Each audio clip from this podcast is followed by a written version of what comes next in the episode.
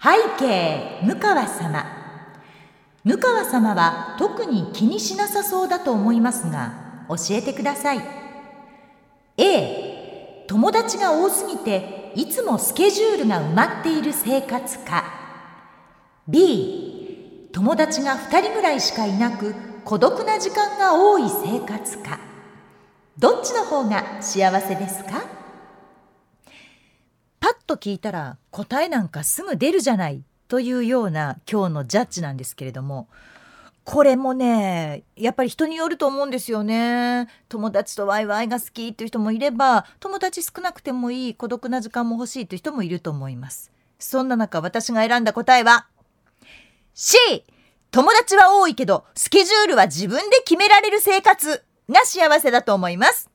では今回も参りましょう。向川智美のまとものまとも。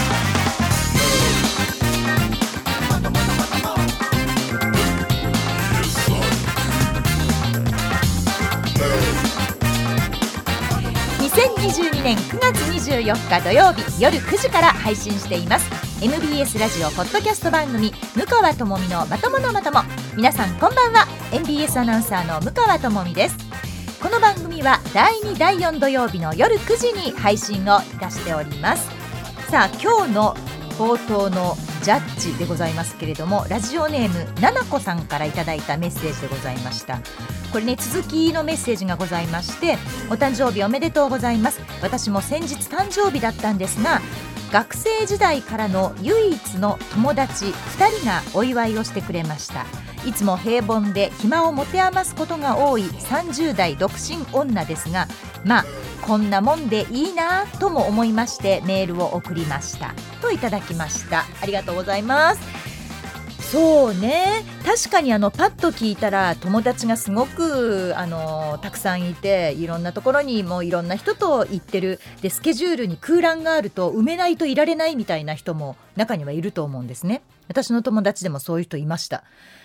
でもこの、まあ、B の友達が2人ぐらいしかいなくてこの孤独な時間が多い生活、まあ、これもまあまあある意味そんなもんよね生きてくってとも思うんです。でこれあのねなんだろうな人数の問題じゃないんですよねやっぱりね。友達も多けりゃいいってもんじゃないので適度な人数ででそのスケジュールを埋めることが目的になっちゃってるのでそうじゃないんですよ。やりたいことを入れていったらスケジュールが埋まったっていうのがやっぱり理想なわけですよ。で B で言うと友達2人全然構わないと思います。ただ孤独な時間が多い生活かここに私引っかかったんですね。友達が2人ぐらいで自由な時間が多いだったら私 B って答えたと思うんですけどもうこのななこさん自分で孤独なって言っちゃってるでしょ？ってことはなんかやっぱりちょっと寂しいんじゃないの？って思ったんですね。友達は全然人数じゃありません。数じゃありません。やっぱり付き合う深さだと思うんですね。私もあの表面上の友達って多いんですけど あの友達だよねっていう子はすぐにあの仲良くなれるしで、まあ、連絡先交換してやり取りしたりとかどっか行ったりとかもちろんあるんですけどでもその人にじゃあ今の自分の思ってることとか感情とか楽しかったこと嬉しかったこと悲しかったこと悔しかったこと腹が立ったことを全部喋るかって言ったらそうじゃないじゃないですか。なので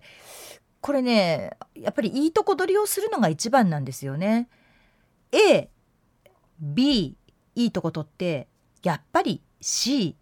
友達はまあ大いに越したことはないいろんなジャンルの友達がいるので友達は多いけどでもそのスケジュール何をやるか何をやりたいかっていうことは自分で決めるその孤独な時間がないように一人でやることで楽しいってこともありますからね。ただ孤独って感じたくないので私は友達は多いけどスケジュールは自分で決められる生活というのが幸せだと思います。なのでね、ななこさん、まあ、こんなもんでいいなというふうにご自身思ってらっしゃいますけれども、でもこう、変わるもんですよ。なんだろう、チャレンジしてみたらどうですかね。私、この間、あの、長男の、長男男子校なんですけれども、男子校の文化祭がありまして、でそれを見に行ってきたんですね。でコロナ禍なんでこう時間が決められてるわけです。何時間でえここの時間の人たちは1回学校から出てください。で午後の部はこれを予約をしたこの人たちですっていうふうに決められてたんですけど、まあ、私午前中行ったんです。そしたらこう男子校っていうのは何でしょうね学校に女の子がいないから女性に対する憧れっていうのがすごく強いみたいですぐ女装をしたがるんですよ。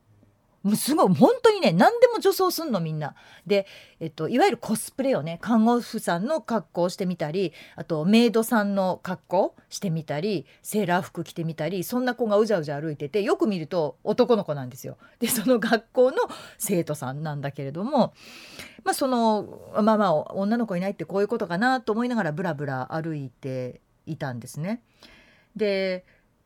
こう面白くないなって思う子は一人でこんな文化祭の楽しい時にポツンと教室の隅っこにいたりする子もいるんです。で私そういう子にも割と声かけるタイプで「え何やってんの?」とか「そっから何か面白いもの見えんの?」とか「この教室今から何かすんの?」って声をかけて巻き込みたいタイプ。で女装してる子には女装してる子で「嘘この何？セーラー服ってどこで買ったん?」とかっていうふうに声をかけるタイプ。で大体その保護者である、まあ、おばちゃんが50オーバーのおばちゃんが男子高校生に声をかけるっていう事態あんまりやっぱりないことでやっぱ生徒さんみんなびっくりするのね。ええって一瞬本当にあの後ずさりするぐらい「えっ!」て後ろに下がるんだけど私があまりにもこうフランクに普通に話をするもんだからあの最終的にはその男の子たちとも仲良く話すと。で隣にいるうちの旦那さんは置いてきぼりっていうパターンがすごく多かったんですね。でそれはそれで私自分で全然無理をしてなくて話しかけたいから話したい聞きたいことがあるから聞くっていうスタンスで喋ってるからすごく楽しいんですけどでもうちの旦那さんはそういうのはどっちかっていうと苦手なタイプで私が話しかけると「うわっ!」って言って逃げる感じなんですね。いやもう痛いおばちゃんやって思われるみたいな感じで逃げていくタイプなんですよ。で人それぞれだと思うんですがでもやったことをないことにチャレンジしてみるっていうのは一個世界が広がると思うんですね。今お友達2人に誕生日パーティーをしてもらった奈々子さんちょっとこれから1年間そうねあの例えばこう電車に乗っていて可愛いスカートを履いている人がいたら「わそのスカート素敵ですねどこで買ったんですか?」って声をかけてみるとか私よくやるんですそれすごいやんの。で今の何て言うの？ズルズルのジーパンとかあるじゃないですか。全然股上が合ってないっていうね。あのズルズルのジーパンを私履いてみたくて。だけど多分年から言ったら絶対似合わないんですよね。体型的にも多分細すぎて似合わないんです。でも見てるとわあ可愛いなかっこいいなって思うと本当その子のとこにもう駆け足で行って「ねえねえこのジーパンってどこで買ったの?」って聞くんですよ。それが10代だろうと20代であろうと。そうするとほんとみんなひるむのね。え？ね、え？この人何？って。でも最終的にちゃんと答えてくれて。でああのでもあなたみたいな体型だったらこういうところがいいですよとかこういうところにそういう古着みたいなのもありますよとかいろいろな情報を教えてもらえるので私割と電車の中とか駅の構内とかいろんな人に声かけながら歩いているんですね。そんなことをななこさんやってみてもいいんじゃないかなっって思うんですよね。あと習い事に行ってみるとか習い事に行ってそこでも友達できるんですよね。私もそのねキックボクシング行ってるんですけど50のおばはんがやっぱり20代と一緒にこうキックをするわけですよサンドバッグ思いっきり。でもう本当にね足が全然上がんないの。でもそれをポンポンポンポン跳ねながらもうまりのように本当にボールのようにポンポンポンポンジャンプしながら蹴ってる女の子とか見るとうわすごいなと思ってもうレッスン終わるとすぐにその子のとこ飛んでって「ねえねえ普段どういうことやってんの?」っていうふうにやっぱこう聞きたくなるんですよ。でそれがおばちゃんやでって言われてしまったらそれまでなんだけど私学生の頃から若い頃から割とそういうタイプだったんですね。人に話しかけるとかだから話しかけられるのも何とも思わないし聞きたいことがあったら聞きに行くし学校の先生ともすごく仲良かったしっていうどちらかというとこう、まあ、開いてるタイプオープンなタイプだったのでだからこうそうねあの会話もすごい喋る人と喋るってこともすごい好きだったので奈々子さんもちょっとそういう一年にしてみたらどうですか？あの先日お誕生日だったということなのでちょっと何歳になられたのかわからないですけどまあ30代独身ということなんでまあ男女問わずちょっと気になるっていう人に話しかけてみるという一年にして少しずつこう友達も広げて深くなくてもいいんですよ浅くてもいいんですよ。そういえばあの人あんなこと言ってたけどちょっともう一回確認してみようって言って LINE するぐらいのそんなんでも全然いいのでそうやって幸せな時間を増やしていったらいいんじゃないでしょうか。ね。私も54から5の年になったんですよ。メッセンジャー相原さん曰くね。もうね別にねうーんなんだろうめでたいんですよやっぱり誕生日ってね誕生日はめでたいんです私がもう奇跡的にこの世に生まれたというその日だから本当に母にもありがとうだしここまで育ててくれてありがとうだし。で自分も出産ということが経験できたし誕生日ってすごい日だな。やっぱりみんなちゃんと大切にしないといけないなっていうふうに思う日ではあるんですけれども。でもまあ誕生日に対するテンションっていうのはどうしてもこう低くなりますよね。20代の頃なんていやもう10代の頃なんて本当誕生日が多分一番楽しかったんじゃないかな。クリスマスとかお正月よりもやっぱ自分の誕生日。で自分がこう主役になれる日じゃないですか。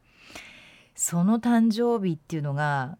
ああ54って来るんだなって改めて思って。私ずっと来ないと思ってたんですよ。自分が54になるなんて本当思ってなくて。10代20代で止まると思ってたからちょっともうえ誰か数え間違えてないぐらいの感じで 今も生きてるんですけどでもまあこのお誕生日私の6日前がメッセンジャー相原さんの誕生日でした。でねその誕生日の、えー、3日前がゆうこれの初の、まあ、配信も含めたイベントだったわけですよ。でここに、まあ、絡んで相原さんのお誕生日やっぱりプレゼントをあげるべきだというふう、まあ、話になりまして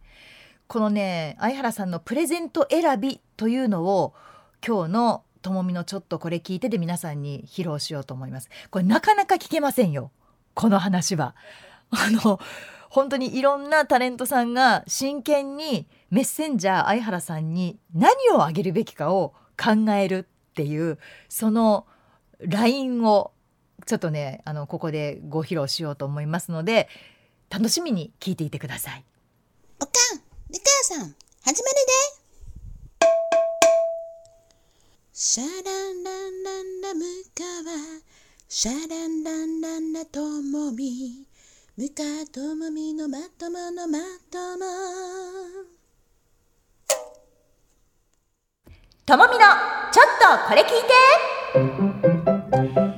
あともみのちょっとこれ聞いてお誕生日の話プレゼント選びの話ということで今日はお送りしようと思うんですけれどもま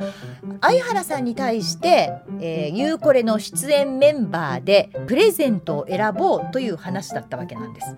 でねこれもあのー、言い出しっぺが 言い出しっぺって言い方悪いですけど発案してくれたのが、えー、令和北南の河野くんだったんです。わあよくできた子だなと思って私びっくりしたんですけれども。であらかじめ向川さんの LINE をちょっと用があると言ってある人から聞いて LINE をしましたっていうちゃんとご挨拶があって。でしばらくしてから「いや実はちょっとあの皆さんに声かけをしています」って言ってもうグループ LINE ができてたんですね。でそれがもちろん河野くん。で、えーと、女と男市川くん。で藤崎マーケットの田崎さん。で藤林敦子アナウンサーで私の、まあ、5人だったわけです。要は、まあ、この「ゆうこれ」「ゆうはこれからの」まあ、メンバーですよね。で、まあ、ちょっとトミーズのケンさんは年齢がね離れていたこともあったしでイベントには参加ではなかったのでちょっとあの別格ということで置いておきました。であと田村さんとかキリンの田村さんとか八木さんとかサバンナの八木さんとかアルミカンさんとかは、まあ、回数がまだ少ないのでここでお誘いするのもなんだなということで、まあ、一応こうこれまで、えー約10ヶ月まあまあ1年ぐらいこのメンバーでぐじゅんぐりやってきたというメンバーで相原さんの誕生日プレゼントを決めましょう。で渡すのはゆうこれのその配信イベントが終わった時ですと。っていうところまで決めてじゃあ何にしようかっていうことでこのグループ LINE が始まったわけなんです。でこれがねまあ決まらないね。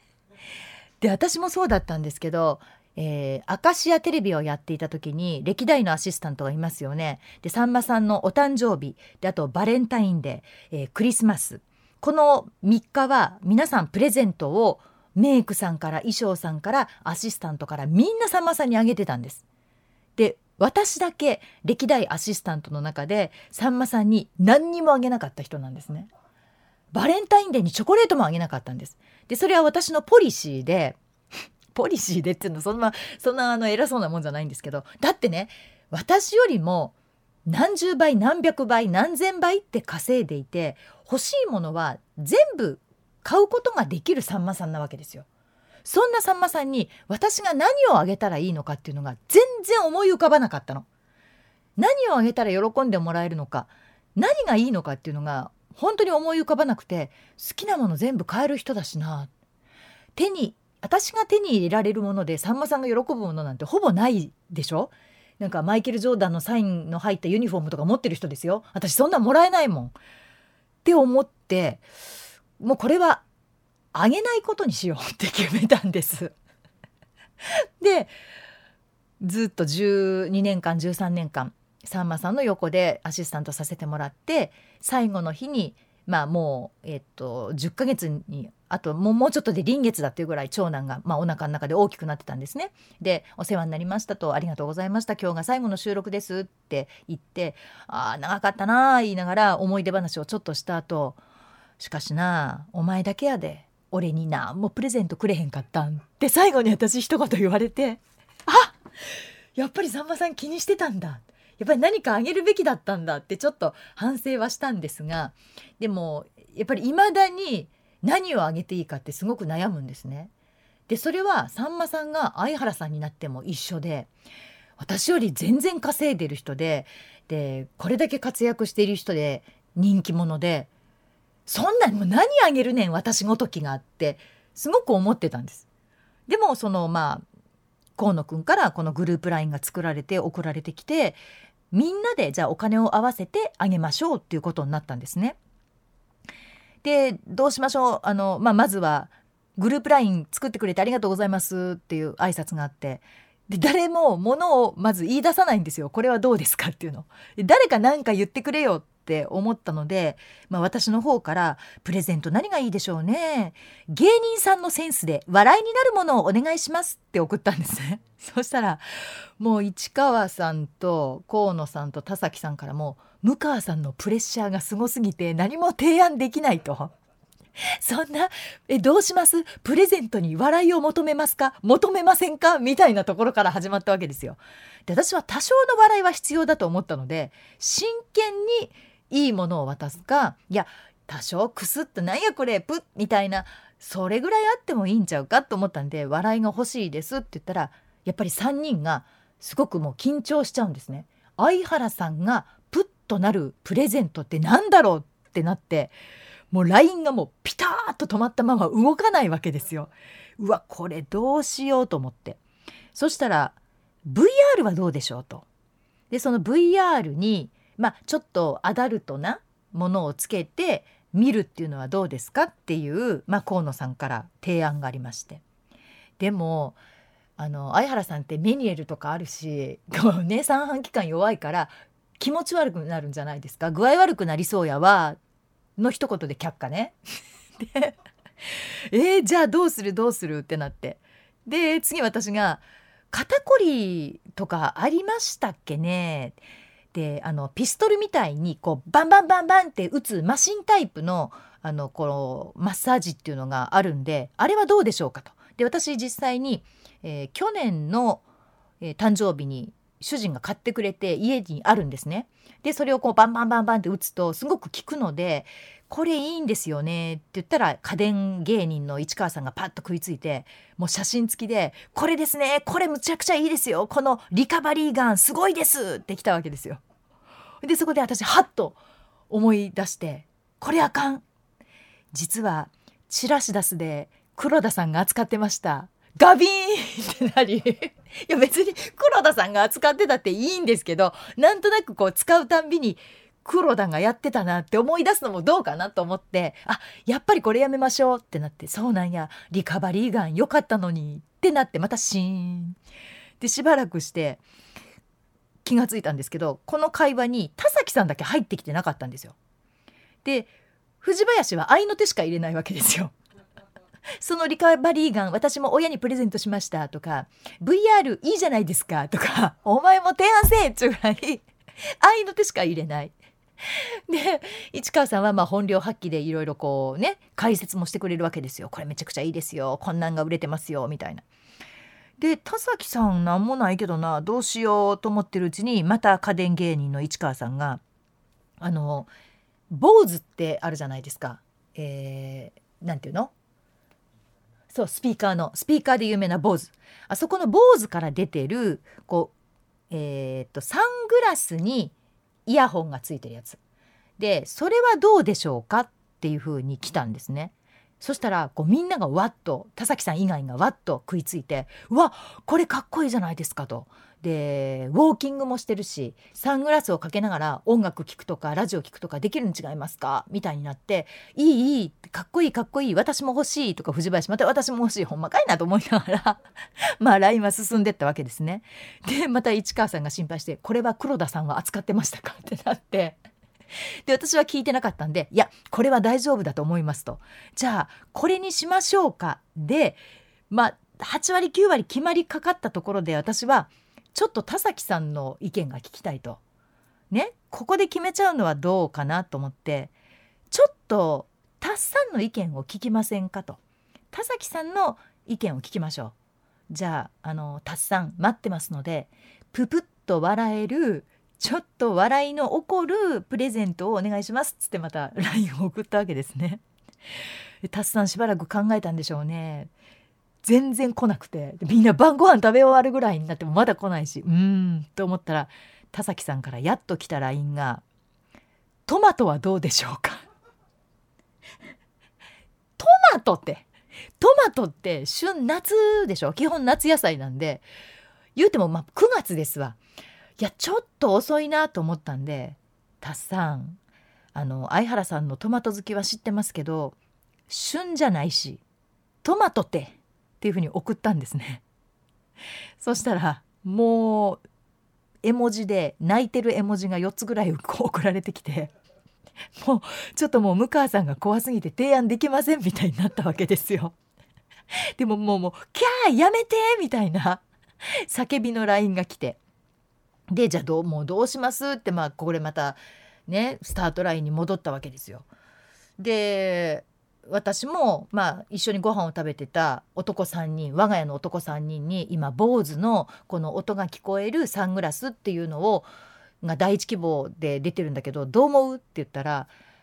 あのあれ骨伝導なんですね。で骨を伝ってこう耳に入るからどうだろうその三半規管の弱い人にいいのかどうかがまずわからない。でそれからつけてみると意外と音漏れするよって言われたんですね。そのあのがっつり入れないから骨伝導だから。結構音漏れするけどまああのガンガンねロック聞いて大きい音じゃなければ問題ないよみたいな話をして。で同い年のうちの夫はうんサングラスはサングラスがええなイヤホンはイヤホンがええな別でええんちゃう？ってなってそらそうやねと。で我が家の男たちはこう言ってますって送ってでやっぱりこう否定するとなると対案を出さなきゃいけないじゃないですか。で私も必死になって考えたんですよ。どうしようなんかないかなちょっと家電芸人なんか出してよとかいろんなこう会話がありながらもう市川さんが「ちょっと僕に何でもかんでも言うのやめてください。今24時間テレビ見ながら泣いてるんですから」と。24時間テレビ見ながら泣いてるんやみたいな。またそこでみんなにいじられ。ね。どうしましょうどうしましょう。言いながら最終的に私が「そうや。相原さんはあの脱毛に今すごく興味があるから脱毛器でなんかいいのないかなと思ってわっと調べたらなんとむちゃくちゃいいのがあったんですしかもそのおすすめのコメントのところに、えーと、東野幸治さんも愛用みたいなで有名タレントさんがこれだけの方が使っていてあのいいというふうにコメントしてますよっていうのがあってでそれを見つけたんですね。で確かにお値段そこそこするんですけどまあ言っても5人で割るしこれぐらいだったらいいんじゃないかなと思ってそれの URL をつけて写真も載っけて、まあ、LINE に載せたんですね。そしたらまた家電芸人の市川さんすぐに「確かに脱毛器はいいですこれむちゃくちゃいいですよ」ってまた来て「あじゃあいいじゃないですか」と。で全身いけるしアタッチメントを取り替えたら女性でもいけると。ということは奥さんも使えるやんと。でまあもちろんあの誕生日は相原さんなんだけれどもでも奥さんも一緒に使えるっていうのはこれはなかなかいいんじゃないの？ってなってじゃあこれにしましょうとまあじゃあもうサングラスはもういいですねで OK じゃあなしにしましょう。じゃあ最終ケツを取ります。脱毛器で OK ですね。市川さん。僕は賛成です。えー、河野くん。僕はめちゃくちゃ悩みますけれどもサングラスに1票です。おいまだサングラスかい！思いながら。河野くんはあくまでもサングラス。で林が確かに悩みますよね。でもデリケート部分の毛も剃れるんですよね。キャッキャッキャ。なんやねんそのキャッキャッキャは。と思いながら。でも私もサングラスがいいかな。でも脱毛器もめちゃめちゃいいですよね。田崎さんに決めてもらいましょう。ってなりまして。で最終的に田崎さんが「えー、僕ですか？選ぶの難しいです。何かあったらもう家電芸人の市川さん責任取ってくださいね。という条件付きで僕は脱毛器。知らなかったんですけれども長期的に使えるということで脱毛器にしましょうという意見が来ました。おっしゃ。じゃあ決定ですね。脱毛器にします。何かあっても全ての責任は市川さんが取るということで 決定しました。という私の LINE で、えー、では1人いくらいくらになります。じゃあ河野くん、えー、買いに行ってもらえますか？ということで河野くんが買いに行ってくれてで最終的にこれを買いました。値段いくらいくらです。で、えー、決まったわけです。まあここまでで何時間かかったかなっていうぐらいの、まあ、面白いやり取りだったんですよ。でこの LINE をもう決まらない途中でねこの LINE をプリントして T シャツにしたらどうやって私は提案したぐらい面白かったんですよ。やっぱりこう芸人さんももちろん目上の人で番組のメインの人にプレゼントをあげるっていうのはこれだけ悩むんだなと思って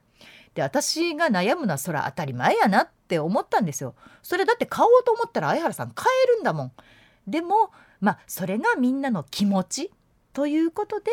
えー、一応脱毛器奥様も使えるご家庭で一緒にどうぞっていうものを、えー、ゆうこれのイベント終わりでプレゼントをさせていただきました。もう本当にねあの河野くんのこう気が付く感じがすごく素晴らしいなっていうのと市川さんは家電芸人の割にはあんまり知らんなっていうことと でタッさんはどこでもナイスなボケを入れてくるんだなっていうのが分かるこのグループ LINE だったので私このグループ LINE はずっと取っておこうと思っております。で嬉しいことに私これもあのインスタとかにもあげたんですけれどもこの「ゆうはこれから」の番組でもスタッフの皆さんがプレゼントを私と相原さんに用意してくれたんです。でやっぱり好きなものから選んでくれたみたいで私はもう甘酒とコーラってずっと言ってるのでやっぱりもう向川さんコーラちゃうってものすごい早く決まったんですって。私ら相原さんのプレゼント悩む時どんだけ悩んだどんだけの時間かかったっていうぐらいのねあのむちゃくちゃ「えー、えー、って言いながら悩んだのに向川さんコーラやな。相原さんどうする？あ相原さんはやっぱりグラタンちゃいますか？ってどんな会議やねん。と思いながらグラタンに決まったって言うんですよ。えー、と思って。でだからまあちょっといい。まあ、自分で買うのはなかなかあれだけどいただいたら嬉しいっていう今あの冷凍食品でもあるじゃないですか美味しいの。それのいいやつの高級ホテルのだそうです。高級ホテルの,、まあそのグラタンを相原さんにプレゼントしてで私には高級コーラをプレゼントしてくれたんです。でこれがね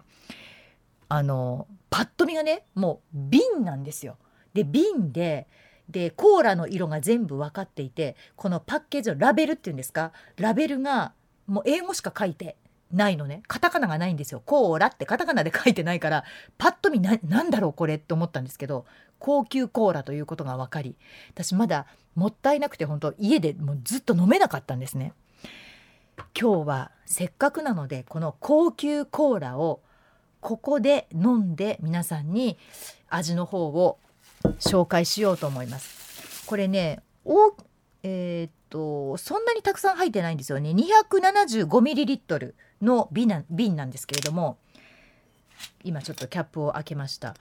これは狼なの？の絵が描いてあってえっ、とね原産国がね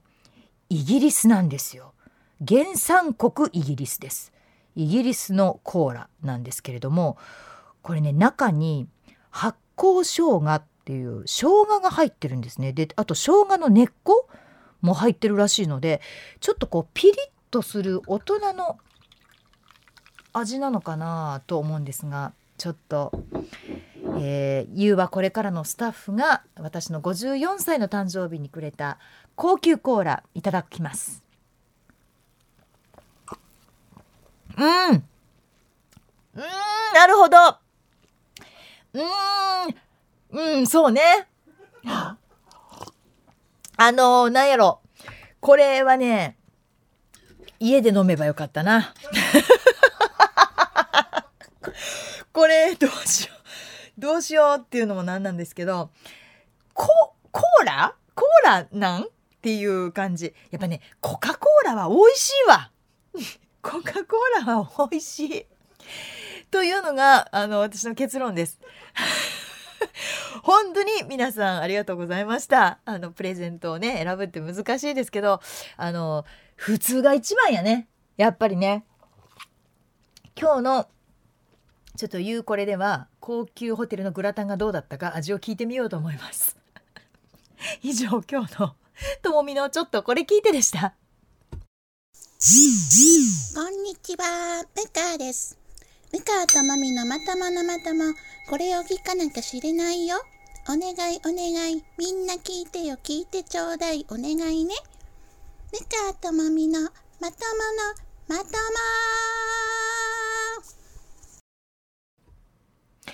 まあ、コーラってね、本当にようできてるんですね。あのまあ、もちろんね、高級コーラ自分で買うことはないので、すごく、あの、嬉しかったんです。で、今も飲んでみて、あ、こういうもんかっていう感じはして、確かに生姜の味はするコーラっぽい。でもなんかね、微妙に薄いのよ。あのなんだろうな。甘、うん、健康的なのは健康的なのかな？生姜入ってるし。だから、そうねジジンジャーエールがあるぐらいだからそのジンジャーが入ってるっていうのでこの生姜あえて言うけど生姜臭さっていうのが コーラに ついちゃってるよね。っていうあのシャレのわかるゆうこれスタッフからのプレゼントでございました。本当にありがとうございます。あの家にまだ残ってるんでちびちび飲もうと思います。さあ、えー、ではここからは皆さんからいただいたメッセージ紹介していこうと思います。いつも本当にいただいてありがとうございます、えー、今日はですね外面よしこさん43歳主婦の方。背景向川様お誕生日おめでとうございます。ありがとうございます。いつも向川さんのラジオ楽しみに聞いています。本当に嬉しいです。ありがとうございます。向川さんの家出の話。これは号泣しながら聞いていました。あら、号泣していただけたんですね。向川さんは一つも悪くないです。ありがとうございます。そうですよね。悪くないです。やっぱ世の中のお母さんって大変なんですよ、いろいろ。で、ゆうこれの配信も見ました。ありがとうございます。衣装がめちゃくちゃ可愛くて、みんなが楽しそうで、本当にたくさん笑いました。ありがとうございます。ところで、向川さんに相談があります。主人が愛媛県の松山市に転勤になりました。年長の息子が一人いるためもう少しで卒園になるので卒園を待ってから追いかけていくつもりではいますがどうも気が重いんです。東北出身の私は結婚3年目で大阪に転勤になりそのまま13年大阪にいますが友達もできて居心地のいい場所となりました。まだ子供が小さいとはいえこの先何回も転校を繰り返すのであればこのまま環境が変わらない大阪にいるべきなのか。それとも子供が嫌だと言わないうちはついていくべきなのか悩んでいます。それと同時に子どもの教育も大事なのかもとも思っていますが向川さんは山梨でのびのびと子どもを育てたいと思ったことはありますか？向川さんの大好きな甘酒とコーラと一緒にお手紙を送りたかったのですが取り急ぎメールにてご相談させていただきました。えあの取り急がなくてもよかったんですけれども またお送りいただけたら嬉しいです。えもしコーラと甘酒を MBS まで持っていったとしたら受付の方は受け取っていただけるのでしょうか？あ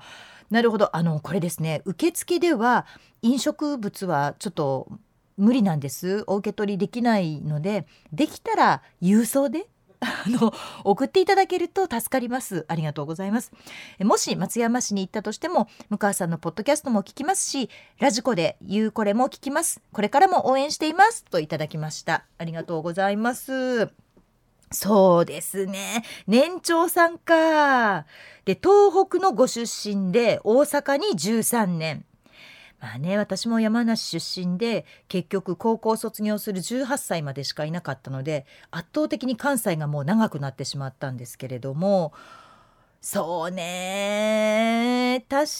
かでご主人は何て言ってるんでしょうこれ。ご主人はやっぱついてきてほしいのかな。旦那さんによってはいやもういいよ単身赴任でっていう人もいるしでも家族みんなじゃないと嫌だっていう人もいるのでこれご主人の意見も聞きたいなとは思うんですけれども私だったらそうね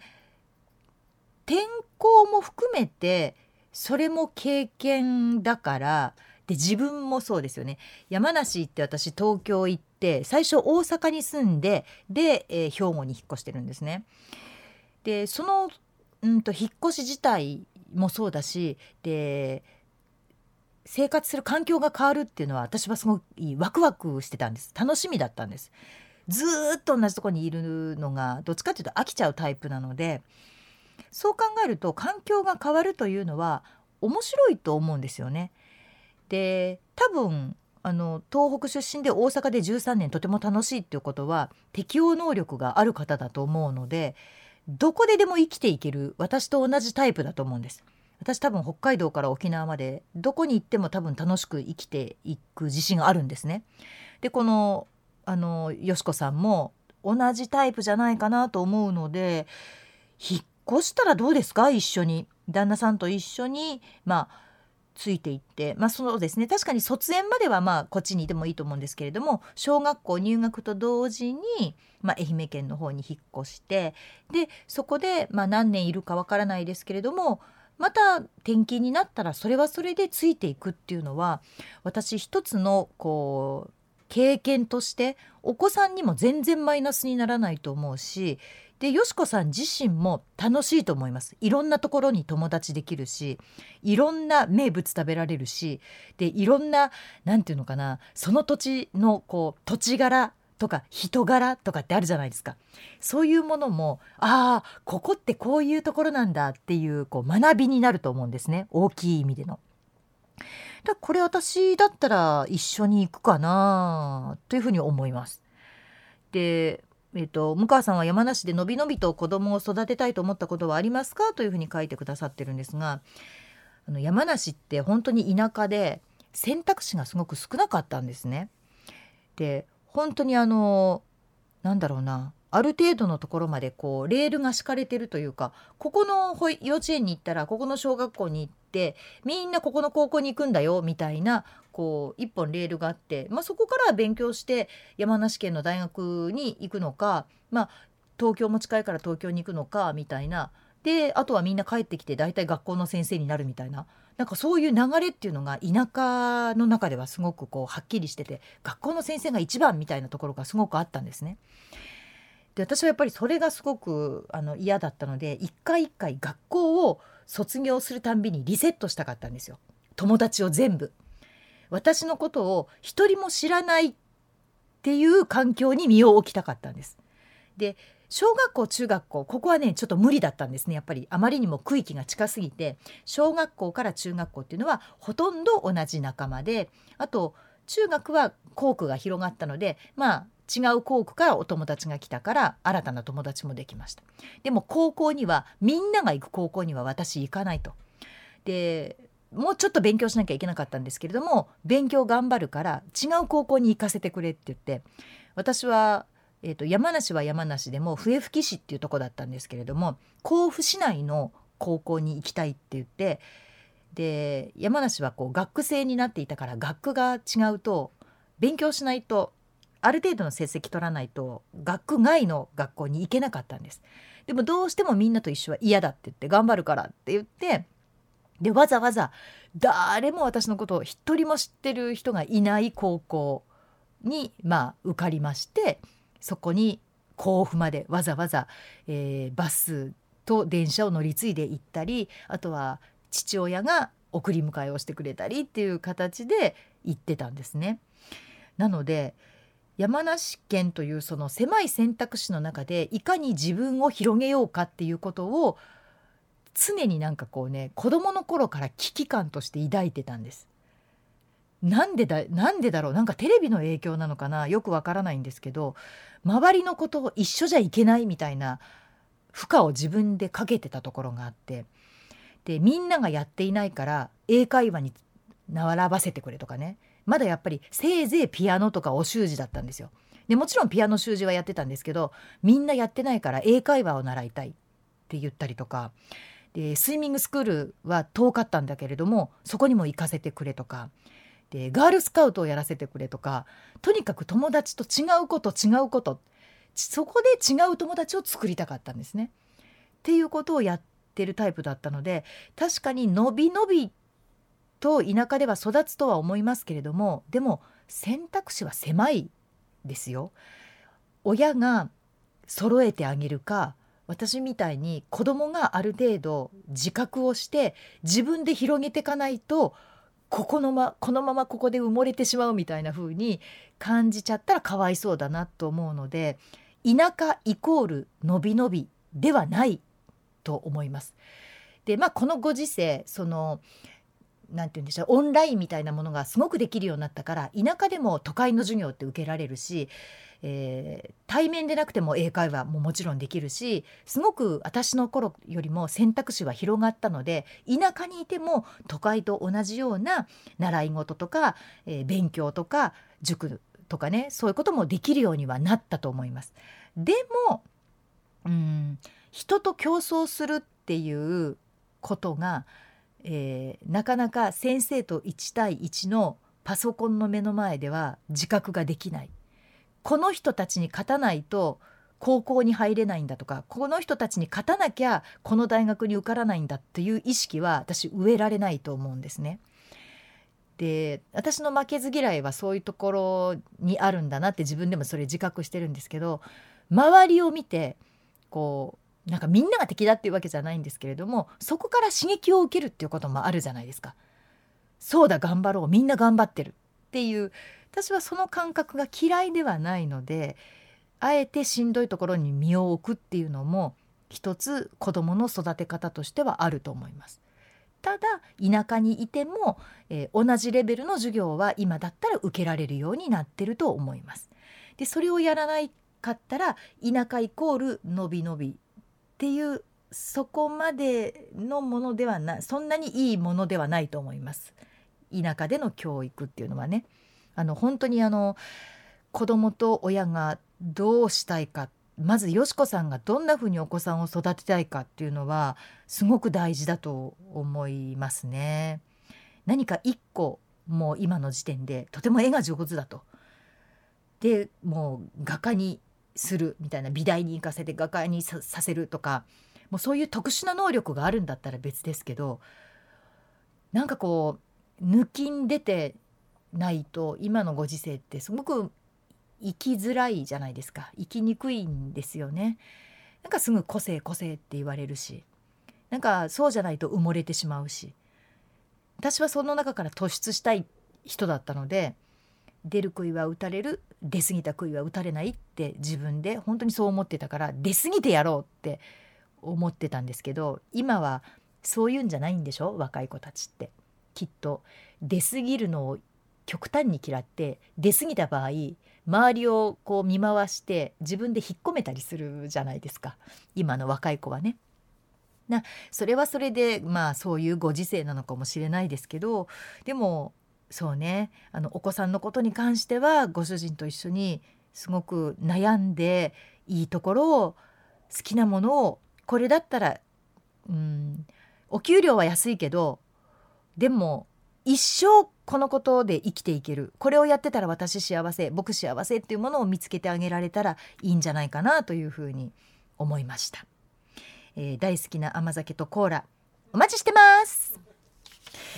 えー、続きましてはラジオネームハマさんという方からいただきました。いつも楽しく聞いております。ラジオを聞いていてずっと気になっていることがあります。ムーヤン私の謎を解明してください。何でございましょう。MBS の発音についてです。アナウンサーによって MBS この M の部分ですね。M を MBS っていう人と MBS と、まあ、ちゃんと「無」を言う人と分かれているような気がします。MBS、MBS そうですね。ムーヤンは円に近くて校長先生の発音だからおそらくこちらがあるべき姿なのかなとは思いますが実際にはどうなのでしょうか？教えてください。これね私今日もそうだったんですけれどもえ、えー、最初のね挨拶のところで2022年9月24日夜9時から配信しています。MBS ラジオポッドキャスト番組「向川智美のまとものまとも」って言ったんですね。でもその後で「こんばんは MBS アナウンサーの向川智美です」ってこれ分けたんです。で本来でしたら M はやっぱり M なんですね。なので MBS と言うべきだと思います。なので、えーと MBS ラジオとここを正確に言った方がいいという私の判断で MBS ラジオ。でアナウンサーはもう MBS のラジオに決まってるじゃないですか私が ABC のアナウンサーなわけないのでそこはあえて MBS アナウンサーの向川智美ですそれは M って「む」までしっかり言わなくても分かるよねというニュアンスで MBS アナウンサー向川智美ですっていうふうに言ったんです。でこれはあのどっちが正しいではないんです。どっちでもいいんです本当にあの MBS って言ってる人もいるし MBS って言ってる人もいるんですが言いやすいからみんな MBS って言うんだと思います。でも正確には MBS というのが正しいとは思います。すごいですね浜さん細かいところまで聞いてくださってありがとうございます。でこれねいつも思うんですけど本当皆さんねえそんなところまでみたいなことをまでこう質問してくださったり細かいところまで聞いてくださってるのにせっかく喋ってる内容がちゃんと伝わってなかったりするんですよね。おポイントずれとるやんみたいなえ聞いてる？みたいな時もちょこちょこあって面白いなラジオ聞いてる人って細かいところはすごい気にするんだけどなんかこうメインの大きな話になるとざっくり違う話に変わってたりするんですよね。そんなところがリスナーさん素敵ですよ。えもう一ついただいておりますがラジオ CM の声についてです。どなたが担当するのかはスポンサーからの指名なのでしょうか。それとも社内のルールによるものでしょうか。気になっています。これは誰にも聞けないので教えてください。ということなんですね。確かにそうですよね。これもだからよく聞いてくださってるなと思うんですがえーとえー、MBS ラジオのそのコマーシャル流れますよね。であれっていうのは日によって、えー、1時間2時間っていう風に CM のを撮る時間っていうのが決まってるんですね。でその時間の間に男性の声でお願いします。この CM は女性の声でお願いしますというちゃんとこう発注が来るわけです。で私たちの勤務というのは担当表って言って今日会社に来たら今日やるべき仕事というのが一人一人全部書かれてるんですね。何時から何時まではニュースです、えー何時からはそのラジオ CM の担当です、えー次は、えー番組このた番組を2時間担当しますっていうふうにこう一人一人全部線が引っ張ってあって何時から何時まではその仕事のための時間ですよっていうのが決まってるんです。でラジオ CM を撮る時間っていうのも決まっていて3時台の女性はこの人男性はこの人っていうふうに一人ずつちゃんとついてるんです。でこれが4時になってから発注が来ると4時台の CM というのがちゃんとついていて4時台の女性はこの人 4, えー4時台の男性はこの人っていうふうに時間で決まってるので大体があのー単うんこの人って決まってるっていうのは、えー、と指名ではないです指名ではなくて、えー勤務表をつける人があこの人この時間行けるなって言ってパッとつけるっていうものなんですね。ただお書きのようにスポンサーさんからもちろん指名でということはあります。この CM はこの人の声でやってください。この CM に関しては男性のこの人が理想です。っていうことは発注をいただいてそれはちゃんと指名のコマーシャルですということまで書いてあるんです。だからあこれは誰でもいいわけじゃない私に読んでほしい CM なんだなということをみんな意識してまあ録音に行くわけですね。なのであのーそうだな最近誰だろう誰のコマーシャルがあ柏木さんが多いかな男性はね。うん、柏木さんはあの歌を歌ったりとかあと、えーそうですねやっぱり関西弁がねネイティブですから、えー男性アナウンサーだと今柏木さんが本当一番多いんじゃないですかね CM。で女性は割と、まあ、若い声から、えー年配の先輩方の声までばらけてると思います。でこれがね本当にあの分かるんですよスポンサーからの指名指名というか、えー注文で20代のことでかっ声でお願いしますとかいや出せるよ私だって20代の声出せるよって思うんですけどスポンサーさんが20代って言ったらそれやっぱり20代のアナウンサーが取りに行くわけですよ。で出来上がったものがこうオンエアで流れてくるでしょ？ああ私もできんのに20代ってやっぱりね30代以上の人は思ってると思います。でもそういうもんなんですよねラジオ CM ってね。面白いですね。ほんと細かいところまで聞いてくださっててありがとうございます。だからもう一枚いきますか。もう一方こちらはねラジオネームきびちゃん団子さんでございます。向川さんこんばんは。お盆休みに自宅から6キロほど離れたケーキ屋さんに行きました。そのお店はオープンして数ヶ月。ヨーロッパ風でとてもおしゃれなテイクアウト専門のお店です。3時頃に買いに行くとケースの中にはほとんどケーキがなく。これは黄土色？黄土色のショートケーキが何個かあるだけでした。見た目の色が苦手でしたが何も買わずに買わずにお店を出る勇気はなかったので4個だけ買って帰りました。私の予想では月曜日が定休日だったので残したくなかったのかな。と思ってみたり。向川さんなら好みのケーキがなかったら買わずに帰りますか？それとも我慢して買い買いますか？一つ550円くらいするショートケーキばかり。美味しかったのですが自分が食べたいと思えるケーキではなかったので残念です。なるほどね。1個550円のケーキ。でも好みではない。私は買いません。絶対買わないです。だいたいケーキ屋さんに行ってケーキが並んでない段階で、えー店を出ます。終わりかいと。もしくはもう売る気ないんかいと。っていうことですよね。で聞いてケーキはこれだけですか？はいもうあと売り切れまして。あじゃあまたあの違う日に来ます。って言って私は出ますね多分。でしかもね見た目の色もそんなに苦手で黄土色って何だろう？今の季節だとモンブランなのかな？モンブランっぽいケーキだったのかもしれないんですけれども。まあもちろんケーキ生ものですからねあの残したくないというお店のそういう計算もあるのかもしれないですけど無理して買わなくてもいいんじゃないですか？お金出すのこっちだししかも1個550円ってなかなかなむちゃくちゃいいケーキだと思いますよ。なので私あのパン屋さんでもそうなんですよね。ここのパン屋さんのこのパンが好きっていうのがはっきりしているのでカランコロンって入ってパッと見てあないって思った瞬間に聞くんです。すいません。何々パンありますか？ああもう売り切れました。あじゃあまた来ますって言って私は何も買わずに出るんです。でそれ別にいいと思いません？こっちのまあ買うという方の権利なので中に入ったら買わなきゃいけないっていうルールですってもし壁に貼ってあったらそりゃねあのなんでしょうドアの外からこう一生懸命見ますよあるかどうかね 一生懸命見てなかったらもう、うん、帰りますけどでも中に入ったら買ってくださいとは書いてないんだったら断ってもいいんじゃないですかね。でうんそうそうそれぐらいできるでしょう皆さん。ねだいいこのまとものまともを聞いてる人はできると思いますわ。だんだん向川っぽくなってきてるから。さあ、えー、ちょうどいいオチだよっていうこれがね鈴木プロデューサーの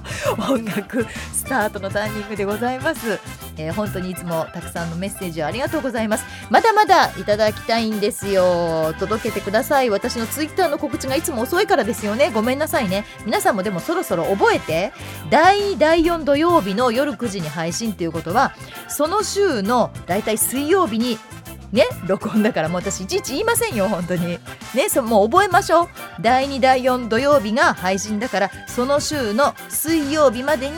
ぜひメールを送ってください。お悩みでも結構です、えー、二択ジャッジでも結構です。何でももうあのお送りいただければ私答えます。さあそして次回はなんとゲストが登場でございます。皆様お待たせいたしました。バッカス前田でございます。ねえー、元 MBS のアナウンサーの前田明子さん、えー、先日、えー、っと金村さんの番組でしたねの方に出演しましてでアナウンサールームにも遊びに来ました全然変わってなくて相変わらず「まあ向川さん!」ってわーって写真撮ってでこれねアナウンサーの悪い癖でね新しいおもちゃが来たってね前田さんが来たってなるとわーってみんなわー久しぶりキャーってなってで本当にねほんものの数分でさーっといなくなるんですよ。で前田さん一人で取り残されるみたいな かわいそうな状況もあったんですけれどもさあそのね、ドバイで普段は生活しているバッカス前田前田明子、まあ、元 MBS アナウンサーがゲスト出演してくれる予定でございます。これ予定なのね。まだ決定じゃないのね。一応そのつもりで、えー、前田さんへのメッセージも皆さんお待ちしております。ね、またお悩み幸せメールあとムーヤンこれ聞いてでもいいですしムーヤンへのあのファイトメッセージも何でも結構です。番組への感想お待ちしております。どしどしお送りください。メールはムーアットマーク mbs1179.com えー、アルファベット小文字2文字です。Mu アットマーク mbs1179.com までお待ちしています。ということで MBS ラジオポッドキャスト番組「向川智美のまとものまとも」毎月第2第4土曜日の夜9時です。ということは収録はその週の水曜日。皆さんちゃんと覚えておいてくださいね。メールお待ちしています。次回は2022年10月8日の配信になります。ではまたお耳にかかりましょう。NBS アナウンサー向川智美でした。ほならば。